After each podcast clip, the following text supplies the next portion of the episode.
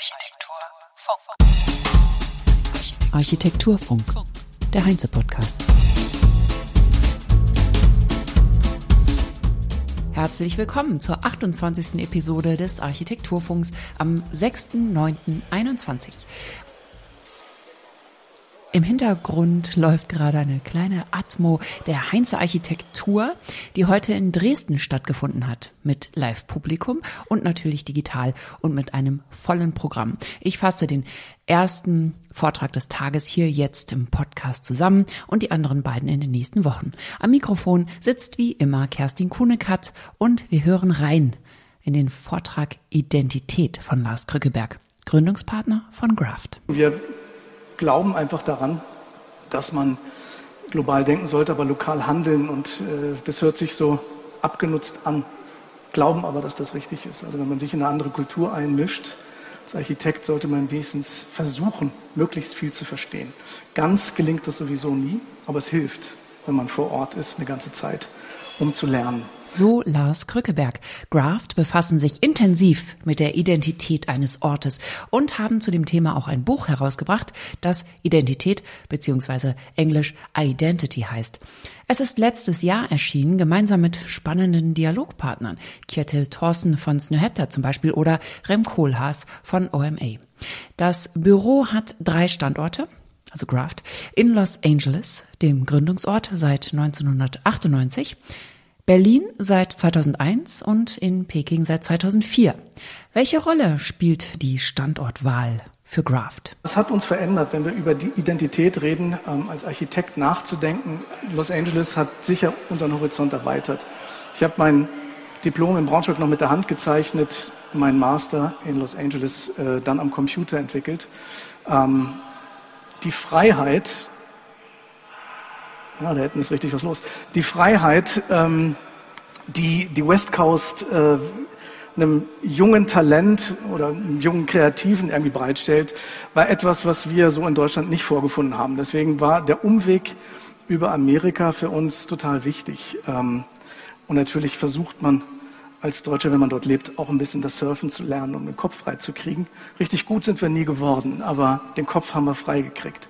Junge Talente, die die Freiheit brauchen zur Entfaltung und sie in Deutschland nicht finden, wandern ab. Das ist auch heute noch so. Deshalb ist es so wichtig hierzulande, junge Talente zu fördern, wo es nur geht. Wer weiß, ob die Grafts zurückgekommen wären, wenn es mit dem Surfen besser geklappt hätte. In Peking, so Lars Krückeberg, sei es ein Vorteil gewesen, dass der Erfahrungsrucksack ein anderer gewesen sei als in Deutschland, wo alle mit dem Erfahrungsrucksack Bauhaus oder anderem herumlaufen würden. In China waren die Ohren offen für neue kreative Ansätze, was sich aber geändert habe. Heute räumt er ein. Auch wenn die Big Player sich alle in Peking nach wie vor tummelten, sei der Versuch, eine nationale Rückbindung zu etablieren oder zu haben, da und verdränge die Westler etwas. Das sei heute nicht mehr so offen wie damals oder vor einigen Jahren. Seit fast 20 Jahren ist Berlin Hauptstandort für alle drei Gründungspartner, weil es die Möglichkeit bot, sich neu zu erfinden beziehungsweise selber dabei war, sich neu zu erfinden als Stadt. Auch heute sei das noch teilweise möglich, so Krückeberg. Berlin sei eine Stadt zum Mitmachen und stünde für das Zusammenkommen. Und es hat etwas mit Los Angeles gemeinsam. Am Ende reden wir als Architekt, ja, wenn ich diese drei Städte vorstelle, reden wir über Identitäten und nicht eine. Los Angeles hat nicht eine Identität, genauso wie Berlin nicht eine Identität hat. Das, das, das Kernzeichen dieser Städte ist eher, dass sie multiple Identitäten haben, die aushalten müssen oder aber auch zelebrieren können. Das interessiert uns eigentlich am meisten. Die Möglichkeiten, die man hat, und Dinge zusammenzubringen, um möglicherweise eine Synthese herzustellen, die man sonst nicht hat. Man hat aber nicht nur Möglichkeiten, sondern Verantwortung. Als Architekt drückt man Gesellschaft aus, ob man das möchte oder nicht. Jemand, der auf dem Todesstreifen baut, im ehemaligen, äh, trifft damit eine Aussage, ob er das möchte oder nicht. Also in, in, dieser Hinsicht sind wir immer gesellschaftliche Akteure. Wir sind nicht autonom.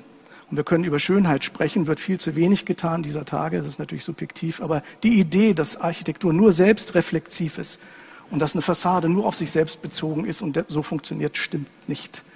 Das ist auch die große Verantwortung, die wir haben. Denn wir leben in einer Zeit, wo alles in Frage gestellt wird, auf jeden Fall zum Teil.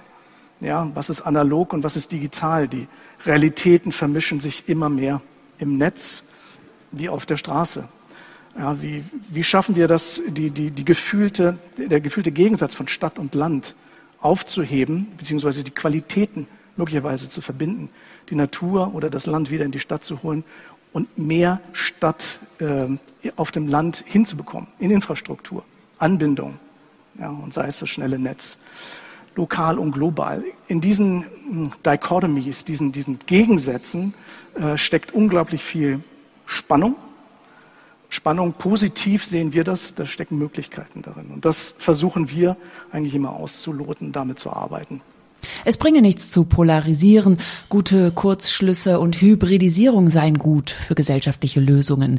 Lars Krückeberg nennt es eine leistungsstarke Bastardisierung. Da stecke Freude drin, weil es eine Methode ist, um Charakter nicht zu negieren, sondern gegenseitig zu verstärken. Die Arbeitsweise in der Architektur glich eher einem Schweizer Messer, wo alles dran ist, als einem spezialisierten Werkzeug. Als Beispiel für eine der, Zitat, gesammelten Geschichten, die Graft interessieren, erzählt Krückeberg vom Schachboxen, vom Schachboxen. Ein Freund habe es erfunden. Schach spielen eine Minute, dann eine Runde Boxen, immer abwechselnd. Physische und mentale Herausforderung. Und der schnelle Wechsel macht die Beherrschung des Adrenalins erforderlich. Diese Gegensätze, meint Krückeberg, seien spannend. So versuchten sie also Schachboxen in der Architektur zu machen. Der Vortrag gliedert sich in drei Themenbereiche, und zwar House Home Holistic, also eine ganzheitliche Betrachtung, zweitens über die Fassade und drittens zur Mobilität. Zu Holistik zeigt Lars Krückeberg zunächst die Projekte Pink Project und Make It Right von vor über zehn Jahren, das im Zusammenhang mit der Zerstörung durch den Hurricane Katrina in New Orleans entstanden ist. Die gezeigten Bilder sind denen des fatalen Hurricanes Ida gleich, was auch als Hinweis auf die Häufung extremer Phänomene bewertet werden kann. Damals wurden wir gefragt von Brad Pitt, den wir ganz gut kannten. Mit ihm haben wir so ein paar Projekte zusammen gemacht. Ein sehr interessierter Mensch, ähm, was Architektur und Design angeht äh, und toller Sparringspartner ihm zu helfen, ein Projekt dort zu machen und Häuser wieder aufzubauen. Und wir haben zuerst dieses Pink Project gemacht. Da war die Idee, wir brauchen erstmal Geld. Und natürlich kann jemand wie Brad Pitt seine Freunde fragen, die haben alle ein bisschen Geld, aber das geht nur so weit. Und wir wollten vor allem wirklich alle erreichen. Das Problem von Nachhaltigkeit und Engagement ist ja immer, dass es so leicht ist, sich rauszureden. Ich kann ja nichts machen. Ich habe kein Geld. Ich habe vielleicht 10 Euro. Und wir haben versucht, genau diese 10 Euro von ganz vielen zu bekommen. Wir haben also dieses Pink Project gemacht, in dem wir ein Chaos an Pink Shapes kreiert haben, um das Chaos von Katrina wiederherzustellen. Über eine Webpage und eine Fundraising-Kampagne auf CNN mit Brad Pitt kamen sie nach nur sechs Wochen auf sieben Millionen Dollar Spenden. Und damit wurde ein Drittel der Häuser finanziert. Immer wenn 150.000 Dollar zusammengekommen waren, konnten sie ein Haus bauen. Und so haben sie es Stück für Stück gemacht mit unbekannten lokalen Architekten, die genauso dabei waren wie berühmte. Frank Gehry zum Beispiel, Shiberu Ban oder David Ajaye. Die Nachhaltigkeit war Graf damals sehr wichtig.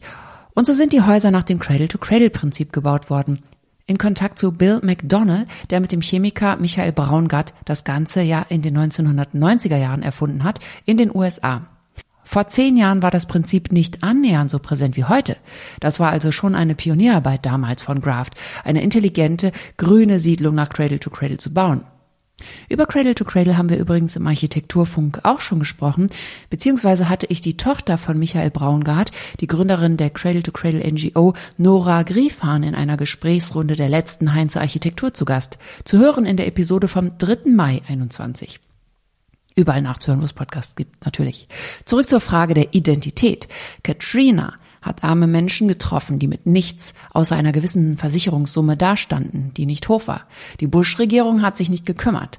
Aber Graft, die sagten nämlich, 150.000, egal was du hast, auch wenn du nur 30 hast, wir bauen dir ein Haus. Und du wählst selbst aus, aus welch, welches Design du möchtest. Es gab also keine Fachjury, die sagt, was gut ist. Das wissen die Menschen meist selbst so viel zu Identität und Identifikation.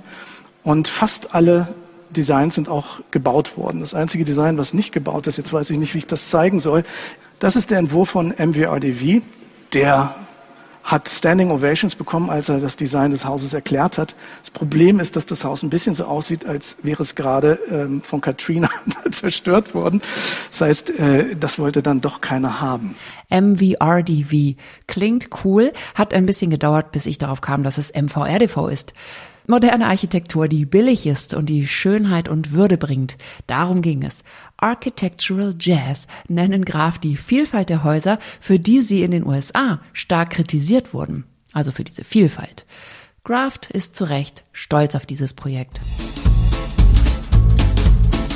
Wir Architekten sind alle angewiesen darauf, dass die Industrie uns unterstützt mit Materialitäten, die eben Cradle to Cradle inspired sind oder funktionieren.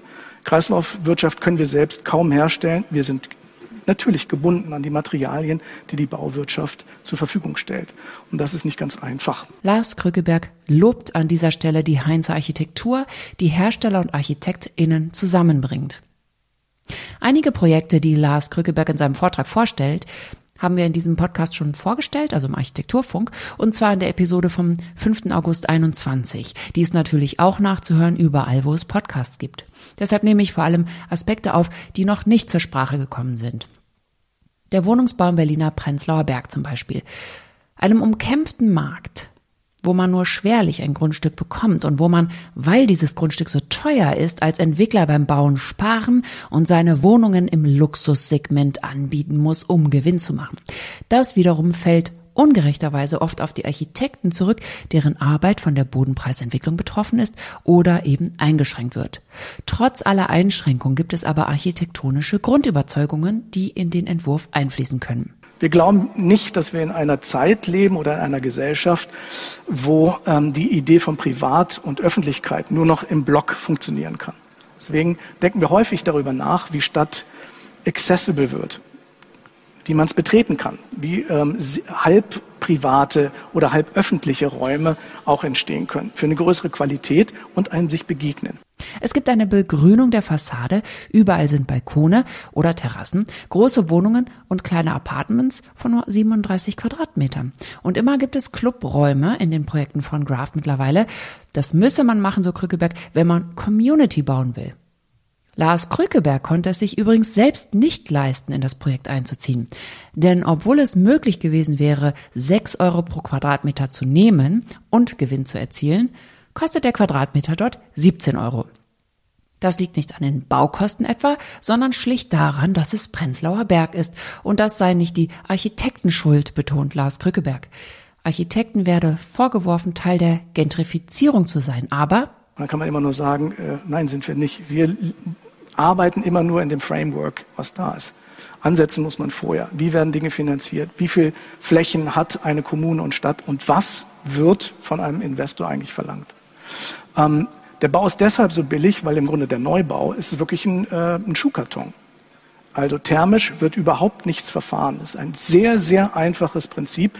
Und davor hängen wir die vorfabrizierten Betonteile, die Balkone, und die geben eine Dynamik und eine Identität und eine Variation, die dann immer eine Wohnung rahmt. Charlie Living, The Wave und Bricks, das sind drei große städtebauliche Projekte in Berlin, die hier nur erwähnt seien, der Vollständigkeit halber und mit Verweis darauf, dass wir in der Episode vom 5. August ausführlich darüber gesprochen haben.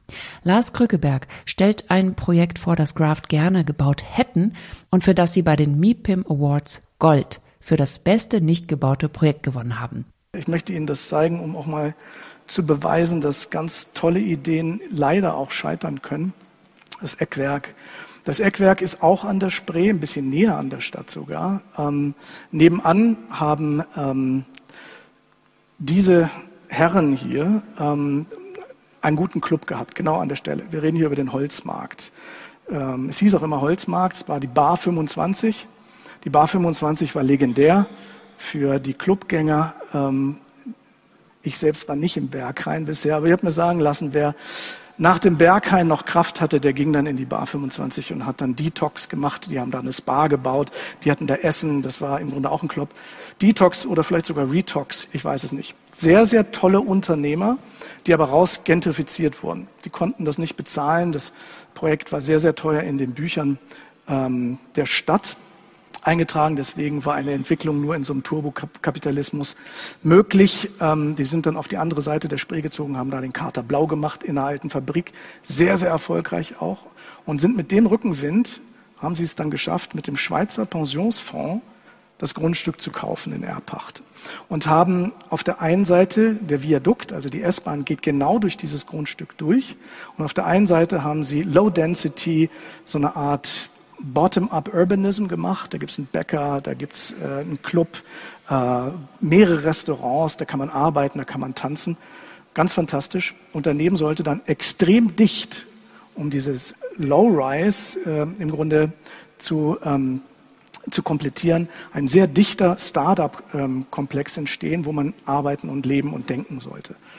Ähm, das war äh, für den Wettbewerb war, das war unsere Bewerbung äh, in Cannes. Ähm, bei der MIPIM haben wir das vorgestellt als nicht gebautes Projekt. Diese Kategorie gibt es dort auch. Und wir machen das gemeinsam mit Jan Kleihus.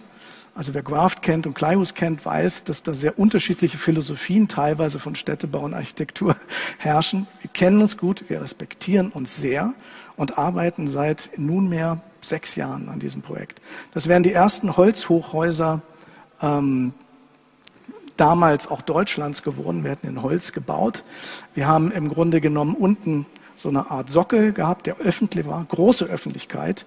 In Blau sieht man, was wir als den Bergpfad äh, immer genannt haben, also eine Öffentlichkeit, die durch alle fünf Gebäude bis nach oben gehen, wo da ein Restaurant ist. Auf den Dächern gibt es äh, Orangerien, wo Salate und ähm, einfach Essen produziert wird. Ähm, Aquaponik-Systeme im Basement, da wo kein Licht hinkommt, äh, leben Fische. Die, die Fische ähm, produzieren Fertilizer im Grunde genommen, mit dem man dann wieder die Salate düngt und der Fisch und der Salat kommt oben im Restaurant auf den Tisch. Ähm, und so sieht das Ganze aus. Damit haben wir auch Gold gewonnen im MIPIM, als bestes nicht gebautes Projekt. Und es ist leider dann in politischen Querelen zwischen da darf nur Studentenwohnen rein. Zu die Abstände stimmen nicht. Ähm, wir können das nur entweder als Arbeits- oder als äh, Wohnräume deklarieren und wir lagen halt in allen Dingen dazwischen. Und natürlich braucht das Goodwill, um sowas zu genehmigen, aber der Goodwill war leider nicht da. Ein Entwurf, der sehr gut zeigt, welchen Spaß die Architekten von Graft bei der Entwicklung von fortschrittlicher Architektur haben und was die Stadt davon hat, wenn ArchitektInnen so kreativ arbeiten.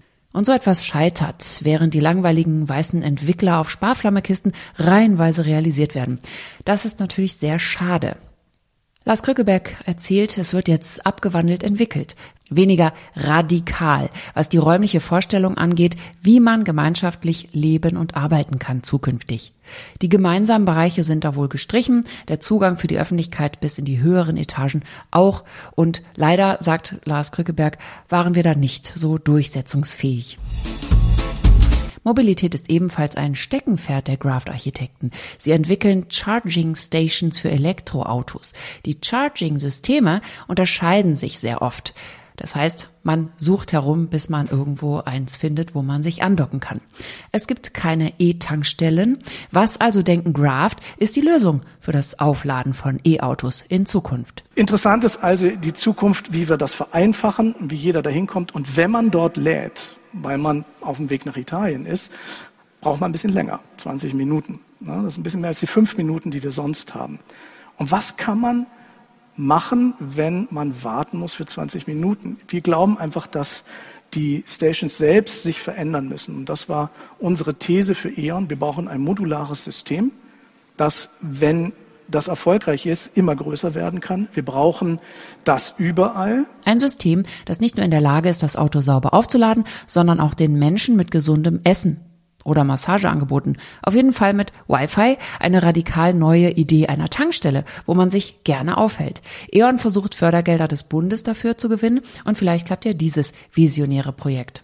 Eine weitere Idee sind Magnetschwebebahnen. Billiger als U-Bahnen, Zitat extrem gut von der Firma Max Bögel, zitiere ich hier Lars Krückeberg, sehr erfolgreich in Asien, in Deutschland, warum auch immer noch nicht. Graft hat die Zugänge und öffentlichen Bereiche entworfen. Und Sie können sich das in Berlin gut vorstellen. Wir haben im Grunde genommen vorgeschlagen, über die Spree und an den Stellen der Kanäle einmal die Charité mit dem Virchow-Krankenhaus zu verbinden. Das ist, sind zwei Krankenhäuser, die gehören aber zusammen. Und die geben Milliarden aus, um Patienten, Samples und so weiter hin und her zu fahren. Wenn man das ähm, mit so einer Magnetschwebebahn ähm, überbrücken könnte, ja, spart das wahnsinnig viel und ist einfach der viel sauberer Antrieb und die Straßen sind leer. Bis hin dazu, dass man es dann bis Tegel bauen kann. Tegel ist ja endlich vom Netz gegangen, nachdem endlich der BER ans Netz gegangen ist. Äh, Probleme gibt es da immer noch sehr, sehr viele, aber ähm, immerhin ist der Prozess da und in Tegel entsteht eine neue Stadt, die aber nicht angebunden. Auch das wäre interessant. Ist es eine wirklich hochinteressante Auseinandersetzung über Transportsysteme. Also nicht nur die Themen, die wir alle kennen, Share Economy, muss man noch ein Auto besitzen, äh, wie steigt man um, ähm, gibt es äh, am Ende ähm, hier der Supraglider, das ist die absolute Zukunft, das ist auch eine Art Magnettechnik. Ist ein deutscher Physiker, der Nobelpreis gewonnen hat, lebt inzwischen in der Schweiz, ähm, der uns angesprochen hat, äh, das zu visualisieren. Das ist nicht in den Kinderschuhen, aber äh, Sie können sich vorstellen, was für Investitionen da reingehen müssen, um so ein System zu entwickeln.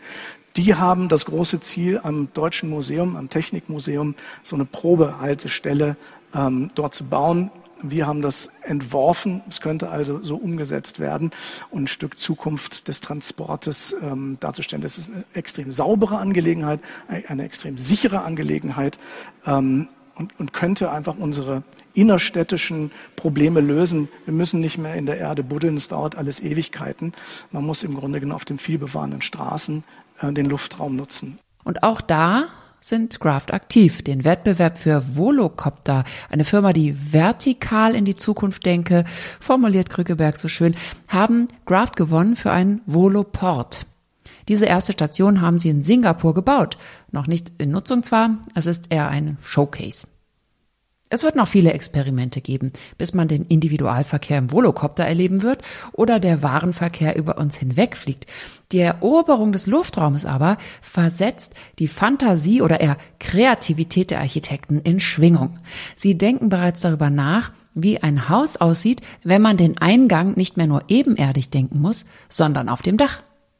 Man könnte ewig weiter diesen Zukunftsvisionen zuhören, denn man hört so etwas sehr selten.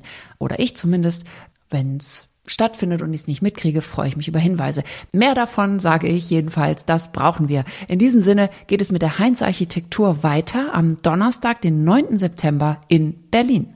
Ich danke Ihnen fürs Zuhören. Ich werde dann wieder berichten. Hören Sie also wieder rein, wenn die nächste Heinze Architektur startet mit einem Vortrag von Werner Frosch. Nachhaltigkeit, Ästhetik, Prozess. Auf Wiederhören sagt Kerstin Kuhnekant. Architektur Funk. Fünf Minuten noch, okay. Ich schaffe das.